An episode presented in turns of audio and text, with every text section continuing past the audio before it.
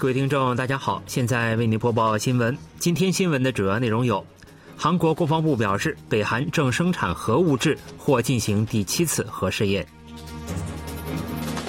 韩国总理表示，下周决定是否取消自中国入境人员 PCR 检测。韩国第二批紧急救援队抵达土耳其，追加提供救援物资。以下请听详细内容。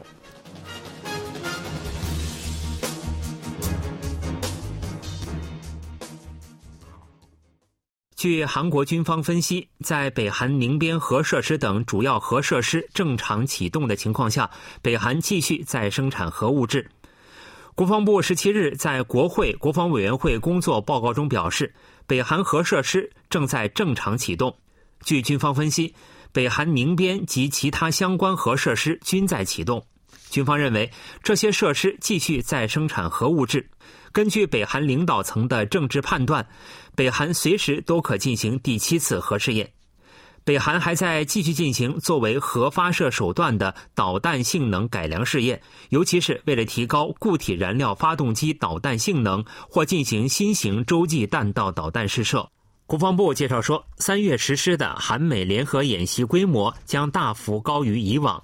过去联合演习分为第一部分和第二部分进行，今年将无间断连续进行十一天的演习，在演习期间也将大幅扩大实际机动演习及联合户外机动演习的规模和范围。国防部还就北韩小型无人机应对方案进行了报告，军方重新调整了部分主要探测和打击资产，并改变了局部防空雷达的运用位置。搭载便携式无人机反制枪的直升机机型也变更为完美雄鹰。北韩威胁称，若韩国和美国按计划实施联合军演，将予以强有力的应对。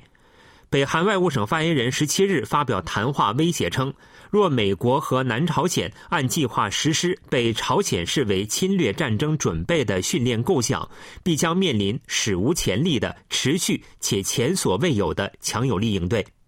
这位发言人还说，如果用力量示威和用力量应对是美国的选择，那么我们的选择也将与此相呼应。北韩的威胁意味着将强有力应对预定于三月举行的韩美联合军演，这可被解读为北韩或以韩美联合军演为借口再次发起挑衅。北韩发言人还主张，美国在联合国安理会召集有关朝鲜问题的会议，企图让安理会沦为其对朝敌对政策的执行机构，显示出美国的策动已经到了不能容忍的极端地步。韩国国务总理韩德洙表示，将于下周决定是否取消自中国入境人员入境前后 PCR 检测等防疫措施。韩德洙十七日在政府首尔办公楼主持的新冠中央灾难安全对策本部及山火应对评估会议中表示，鉴于稳定的防疫情况和医疗应对能力，将持续扩大恢复日常生活。韩德洙表示，截至二月底，将把韩中国际航线班次从目前的每周六十二个增至每周八十个。从三月开始，将分阶段增至两国达成协议的每周一百个航班，并将研讨进一步增加航班数量的方案。韩德洙说，自中国入境人员入境前后 PCR 检测以及来自中国的航班统一降落仁川机场的措施，预定于二月二十八日到期，将于下周决定是否予以取消。韩德洙说。若按照目前的趋势，国内外新冠疫情持续趋稳，将可尽早开始研讨下调新冠危机警报级别、调整新冠传染病等级、放宽确诊患者七天隔离义务和全面解除室内口罩令等其余防疫规定。申请批捕韩国最大在野党共同民主党党代表李在明的检方，将李在明的嫌疑比喻成朴槿惠政府时期的国政垄断。称其为市政垄断。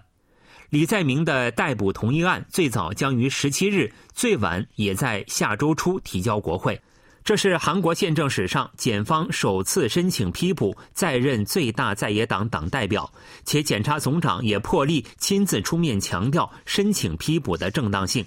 检方在批捕申请书中将李在明的嫌疑比喻成朴槿惠政府时期的国政垄断，称其为市政垄断。针对大庄洞和卫理新城疑惑，检方指出，重要的内容交由民间项目方决定，公共权限被违宪违法的委任给了民间项目方，表现出了典型的忘己证人、我是他非的作风。检方申请批捕李在明后，若首尔中央地方法院发送逮捕同意要求书，将经由大检察厅、法务部和总统室，最早将于十七日，最晚也将在下周初提交国会。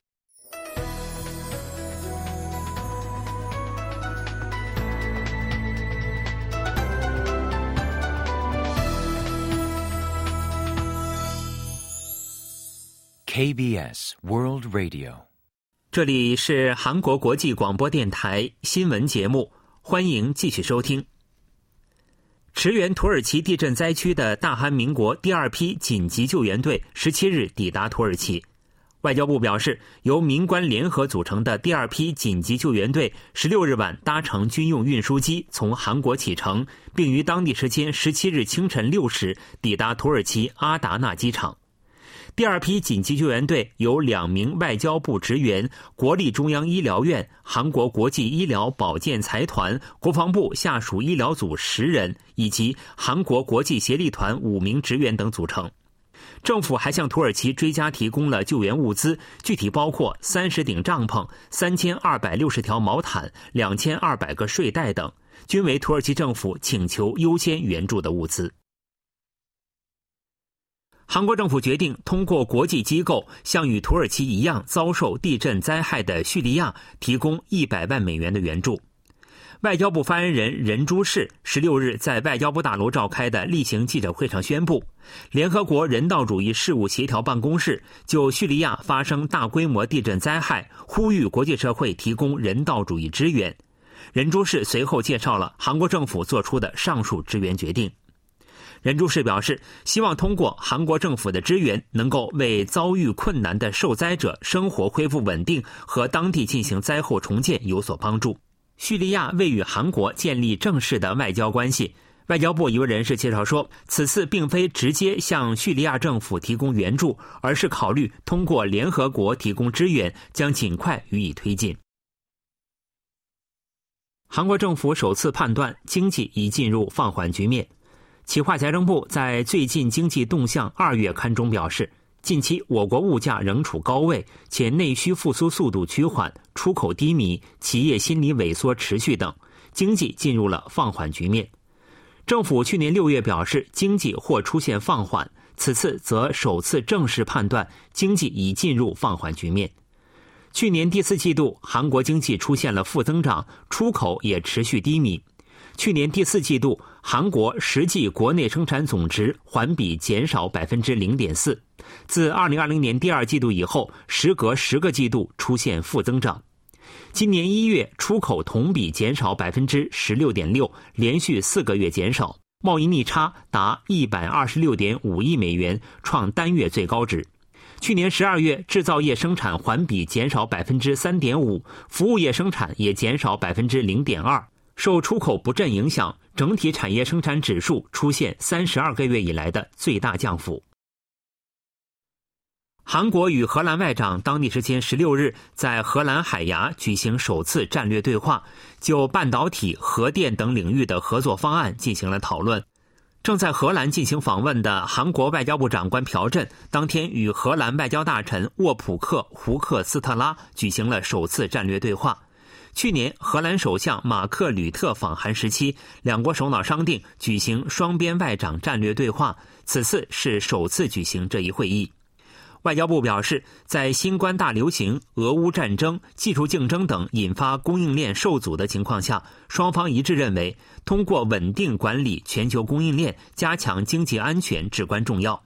双方就半导体、核电等领域的两国合作方案进行了讨论。商定基于两国互补的产业结构，进一步推进扩大双边贸易和投资。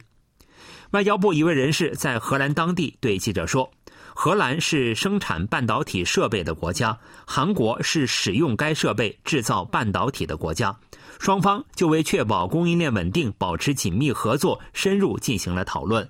两位外长还就韩半岛、乌克兰等主要地区局势交换了意见，并商定继续加强沟通与合作，确保国际社会的一致应对。新闻为您播送完了，是由于海峰为您播报的，感谢各位收听。